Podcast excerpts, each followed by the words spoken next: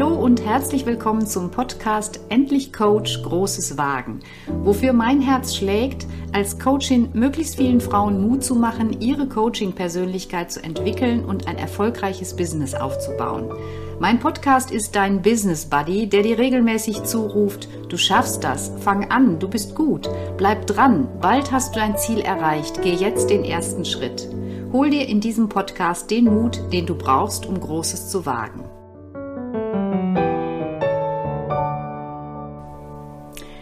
Heute starte ich mit einem Zitat von Antoine de Saint-Exupéry. Wenn du ein Schiff bauen willst, dann trommle nicht Männer zusammen, um Holz zu beschaffen, Aufgaben zu vergeben und die Arbeit einzuteilen, sondern lehre sie die Sehnsucht nach dem weiten, endlosen Meer. Ich mag mich jetzt nicht festlegen, was das größere Projekt ist, ein Schiff bauen oder ein Coaching-Business aufbauen. Aber eins ist sicher, es ist wichtig, dass du weißt, wofür du dich anstrengst. Dein weites, endloses Meer, das sind die zufriedenen und glücklichen Gesichter am Ende eines Coachings. Und die Sehnsucht, diese wertvolle Aufgabe als Coachin zu machen, die trägt dich. Ja, da ist die große Sehnsucht auf der einen Seite und auf der anderen Seite kettest du dich aber ganz oft selbst an. Was, wenn mein Coaching-Business eine naive Schnapsidee ist? Und wenn ich gar keine Klientin finde und in die Pleite stürze? Es gibt doch schon so viele Coaches auf dem Markt. Hm, ja, du bist Coachin und sicher merkst du schon, worauf ich hinaus will. Hinter diesen Aussagen verstecken sich Überzeugungen, die uns bremsen. Lass uns Fachjargon reden. Diese Glaubenssätze braucht doch wohl kein Mensch, oder? Und genau deshalb spreche ich heute in dieser Podcast-Folge über sieben verbreitete Mythen, die dir den Start erschweren und ich gebe dir unterstützende Ideen, um genau diese Mythen zu überwinden. Oder, um im Bild zu bleiben, jede Menge gedankliches Baumaterial für dein Coaching-Business. Mythos 1. Ich muss sofort all in gehen, Job kündigen und 100% Selbstständigkeit. Du willst dich selbstständig machen als Coachin und nun stehst du ja vor der Entscheidung, wie du diesen Plan umsetzt. Und ganz oft denken wir nur in entweder oder. Also in deinem Fall entweder kündigen und Coach sein oder doch als Angestellte weiterarbeiten. Beides fühlt sich für dich nicht optimal an. Die Kündigung ist nicht immer ein großer Befreiungsschlag, sondern oft auch mit Angst verbunden. Und die Frage schließt sich dann an, hm, wie komme ich zu regelmäßigem Einkommen und wie sichere ich mein Überleben? Unter uns Coaches, du kennst die Methode Tetralemma, die finde ich ganz spannend für solche Entscheidungssituationen. Das klassische Dilemma, das eine oder das andere, wird um zwei weitere Möglichkeiten ergänzt, nämlich beides oder keins von beidem. Und wenn du dich nicht entscheiden kannst in deiner Situation, dann ist vielleicht beides genau der ideale Einstieg in die Selbstständigkeit. Vielleicht startest du sogar erstmal komplett nebenberuflich und wenn du die ersten Klientinnen hast, ähm, dann reduzierst du ein paar Stunden in deinem Hauptjob, arbeitest auf Teilzeitbasis weiter und dann hast du zumindest einen Teil deiner finanziellen Sicherheit und kannst dann in Ruhe dein Coaching-Business weiter aufbauen. Und irgendwann, wenn es gut läuft, dann gehst du all in. Alles zu deiner Zeit. Mythos 2. Online-Coaching ist zwar praktisch, aber weniger wertvoll. Nächster Glaubenssatz. Ein Coach braucht eine Praxis. Okay, das kann so sein, muss aber nicht. Gerade am Anfang, da ist die Miete eines Raumes teuer und jeden Monat Miete zu bezahlen und zu Beginn dann auch noch Möbel und Deko, das sprengt einfach schnell auch das Budget, was du hast. Und ähm, du kannst dich auch dafür entscheiden, komplett online zu arbeiten. Die aktuelle äh, Coaching-Marktanalyse 2023 von Rauen, die zeigt, dass 53 Prozent der Coaching-Gespräche in Präsent und immerhin 37 Prozent online stattfinden, Tendenz steigend. Und nach meiner Erfahrung funktioniert der Beziehungsaufbau auch online richtig gut.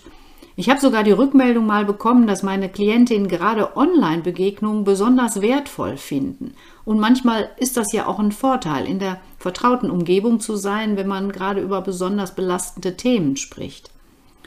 Für mich ist Online-Coaching eine echte Win-Win-Situation.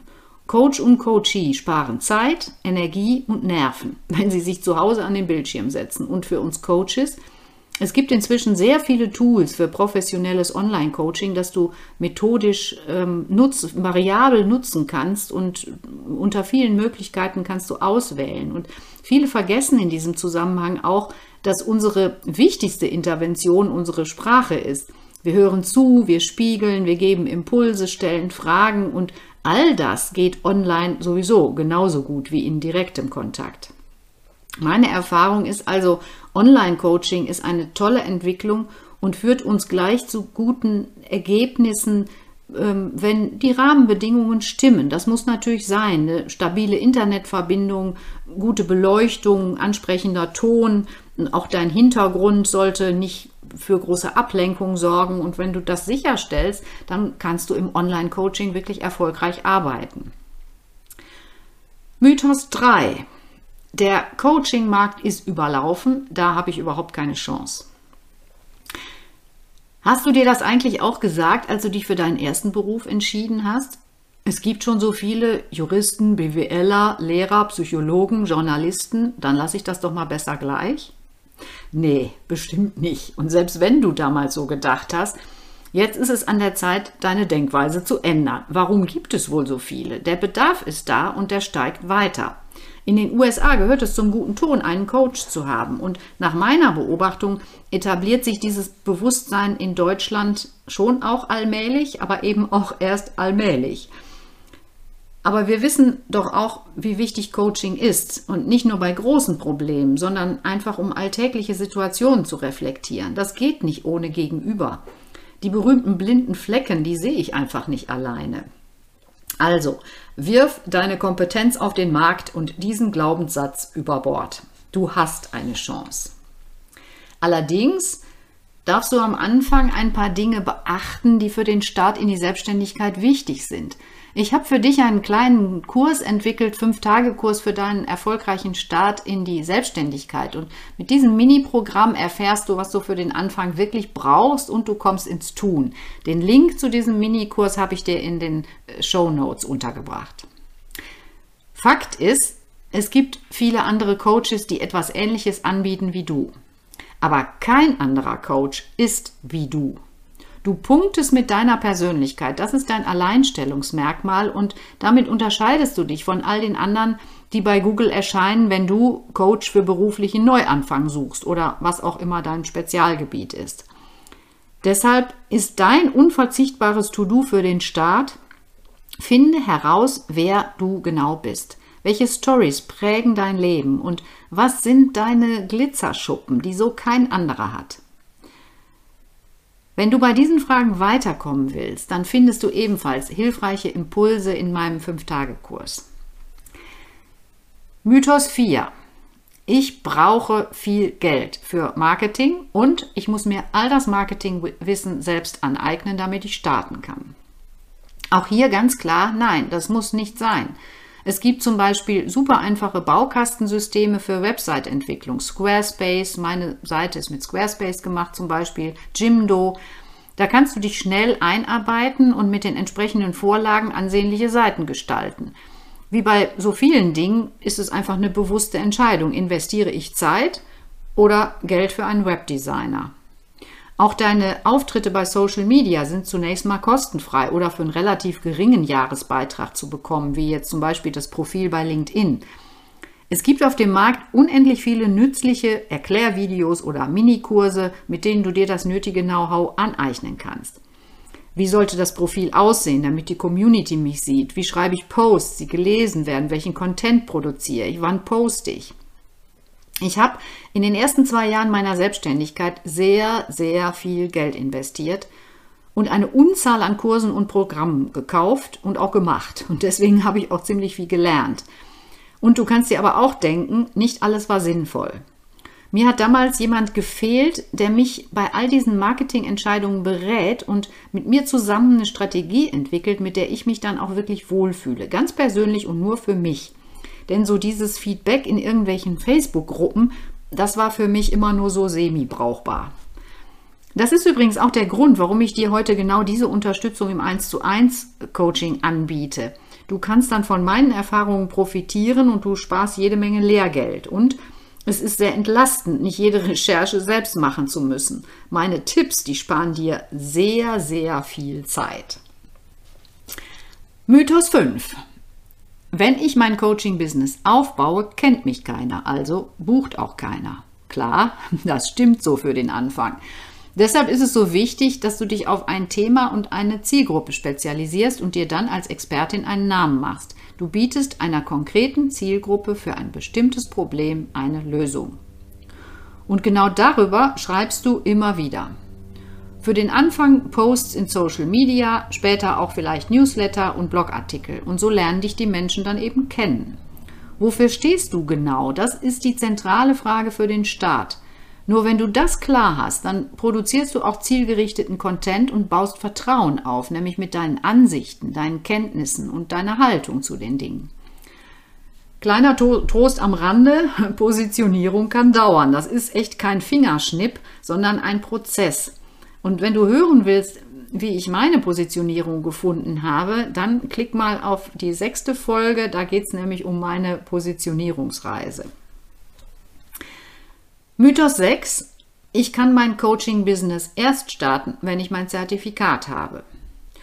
Du kannst dich jederzeit als Coachin selbstständig machen. Der Begriff ist nicht geschützt und deshalb kann sich auch jeder Räucher, Stäbchenverkäufer oder Klangschalenhypnotiseur Coach nennen.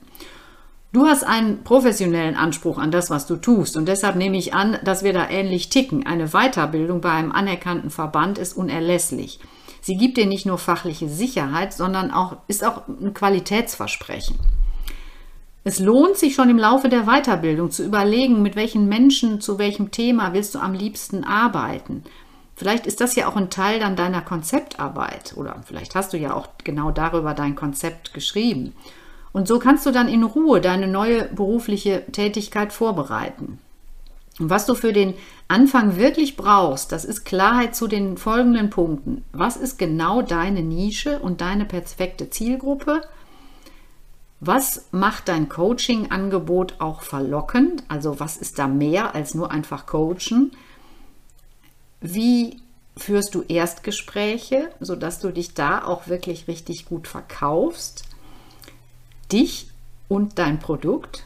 Und wie ist deine Website gestaltet, dass sie dich auch wirklich persönlich zeigt und porträtiert? Und am Ende, ja, du brauchst eine Strategie, wie du deinen Expertenstatus aufbaust. Und hier nochmal kleiner Hinweis zu meinem 5-Tage-Kurs. Zu diesen Themen bekommst du dann nämlich nützliche Hacks und Impulse. Also guck in die Show Notes, da findest du den Link. Mythos 7. Ich bin nicht gut genug. Das war lange Zeit mein Satz. Und manchmal ist da noch immer so eine kleine Stimme in meinem Kopf, die mir diesen absolut hinderlichen Satz zuraunt. Heute weiß ich aber, wie ich damit umgehe. Und weil ich so viele Frauen kenne, die sich mit diesem Satz plagen, ähm, habe ich dazu auch mal einen Blogartikel geschrieben. Kannst du auf meiner Webseite gucken, habe ich dir auch in den Show Notes verlinkt.